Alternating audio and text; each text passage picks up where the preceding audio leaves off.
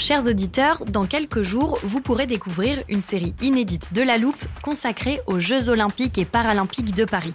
À trois mois de la cérémonie d'ouverture, on s'est demandé comment réussir ces JO. Les transports sont-ils prêts à affronter les milliers de touristes? Le dispositif de sécurité est-il suffisant? L'enthousiasme sera-t-il finalement au rendez-vous? Pour répondre, on plonge durant cinq épisodes dans les archives des éditions précédentes, accompagnés des journalistes de l'Express. C'est à retrouver à partir du 13 mai sur toutes les plateformes d'écoute. I'm Sandra, and I'm just the professional your small business was looking for. But you didn't hire me because you didn't use LinkedIn jobs. LinkedIn has professionals you can't find anywhere else, including those who aren't actively looking for a new job but might be open to the perfect role, like me.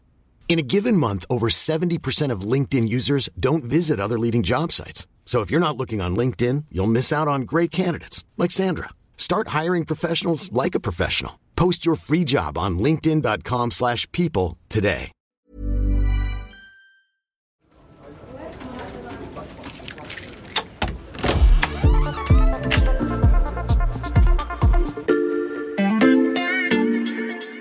Salut, c'est Xavier Yvon. Bienvenue dans l'armoire de la loupe. Cette semaine, vous allez tout comprendre sur les NBT. Ils mettent en avant ce sigle NBT. NBT. Les fameux NBT. Les NBT les NBT. Voilà un nouveau sigle à décrypter. Pour ça, j'ai fait appel à VE, Valentin Ekirch du service Sciences de l'Express. Salut Valentin. Salut Xavier. Valentin, que signifient ces trois lettres NBT NBT, ça vient de l'anglais, ça veut dire euh, New Breeding Technique. C'est les nouvelles techniques de sélection des plantes. Mhm. Mais là, je vais te préciser qu'en fait, il y a même un débat sur les termes mêmes de ces NBT, puisque les NBT, c'est donc le terme utilisé par euh, l'industrie agroalimentaire, mais de l'autre côté, on a euh, les NGT, les Mhm. New Genomic Techniques, les nouvelles techniques génomiques.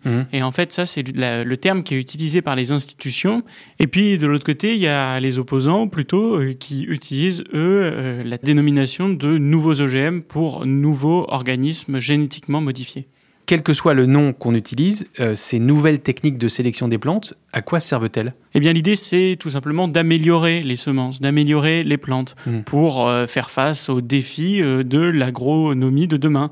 Par exemple, avoir recours à moins de pesticides, résister à la sécheresse, à des variations de température importantes ou à des bactéries. Tu as mentionné les OGM, Valentin. Quelle est la différence avec les NBT En fait, pour bien comprendre la différence, il faut regarder les différentes techniques. Hmm. Les OGM, traditionnellement, ont fait référence à une technique qui s'appelle la transgénèse. C'est-à-dire qu'on va prendre le bout euh, d'un génome d'un organisme extérieur à la plante pour l'ajouter au génome de cette plante. Par exemple, on va prendre un bout de génome de poivron qu'on va ajouter au génome d'une tomate, si on veut des caractéristiques qui sont propres au poivron et que l'on veut retrouver dans la tomate. Mhm. Ça, c'est la transgénèse. Et puis de l'autre côté, il y a une autre technique, et c'est celle qui a mené à, à ces NBT, Mhm. c'est la mutagénèse. Dans le cycle naturel d'évolution d'un organisme, il y a des mutations dans son génome. Ces mutations dans le génome, on les connaît, puisqu'on sait par exemple que le SARS-CoV-2, le virus responsable du Covid, Mhm. eh bien, il mute en permanence. C'est d'ailleurs Ouais. notre grand problème. Donc il y a la même chose qui se passe au niveau des plantes. Ces mutations, elles arrivent de manière naturelle et elles permettent à la plante de s'adapter et, et de développer des caractéristiques particulières. Hmm. Ça, c'est intéressant quand on cherche à avoir, euh, par exemple, une plante qui s'adapte euh, à la sécheresse et qui développe des caractéristiques pour cela. Mm. Sauf que ces modifications, elles prennent du temps, en fait. Cette mutation, elle est très longue. Elle peut parfois prendre des, des dizaines, voire des centaines d'années. Et donc, l'idée de la mutagénèse, c'est donc de favoriser, euh, on pourrait dire que c'est une sorte de coup de pouce à la nature, en laboratoire, des mutations qui auraient eu lieu, normalement, dans le cycle naturel d'une plante. Et comment euh, concrètement on donne ce coup de pouce à la nature? Eh bien, on va utiliser euh, en laboratoire ce qu'on pourrait appeler des ciseaux moléculaires, c'est-à-dire euh, une petite euh, technique euh, chimique qui permet de couper le génome à un endroit pour recombiner le génome et à- à arriver à la mutation désirée. Hmm. Donc, on comprend qu'en fait, les NBT ce sont quand même des organismes génétiquement modifiés. Mm. Et à ce titre-là, pour les opposants aux OGM, ils doivent être reconnus comme tels, même si il n'y a pas euh, de transgénèse, c'est-à-dire l'instauration depuis l'extérieur d'une nouvelle partie du gène. Et est-ce que ces NBT sont prometteuses Eh bien, euh, c'est vrai que quand les OGM sont arrivés, eh bien, on avait vendu beaucoup de rêves. On avait dit que ça pourrait permettre d'utiliser moins de pesticides, que certaines plantes seraient beaucoup plus résistantes face à la sécheresse. Sauf qu'aujourd'hui, eh bien, quand on regarde l'utilisation des OGM dans le monde, eh bien, on se rend compte que euh, on utilise encore des pesticides, qu'on n'a pas trouvé de solution euh, miracle contre la sécheresse.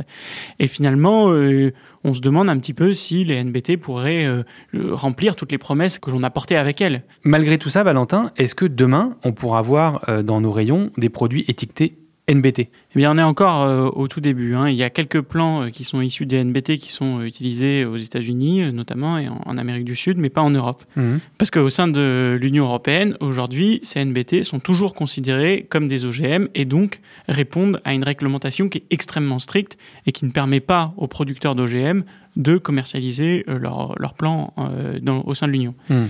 Ce débat, en fait, il a été euh, relancé récemment par la Commission européenne, qui estime que la directive OGM n'est aujourd'hui pas adaptée aux progrès scientifiques et à ces nouvelles techniques. Hmm. Et aujourd'hui, au sein de l'Union européenne, eh ben, il y a une véritable bataille rangée entre les pros et les contre euh, NBT. Et derrière, l'enjeu, il est très important pour les industriels qui poussent pour euh, que ces NBT puissent accéder au marché européen, qui est évidemment un marché énorme pour la vente de leurs semences. Et nous, on a au moins semé des graines de compréhension à propos de ces NBT. Merci pour ces explications, Valentin. Merci, Xavier. Voilà, je peux refermer l'armoire. Maintenant, vous êtes capable d'expliquer ce que sont les NBT. Et si vous voulez en savoir plus, on vous a préparé une liste d'épisodes de La Loupe et d'articles de l'Express qui traitent du sujet. Les liens sont à retrouver dans le descriptif de ce podcast. Bon week-end, profitez-en pour rattraper les épisodes que vous auriez manqués. Je vous dis à lundi pour passer un nouveau sujet à la loupe.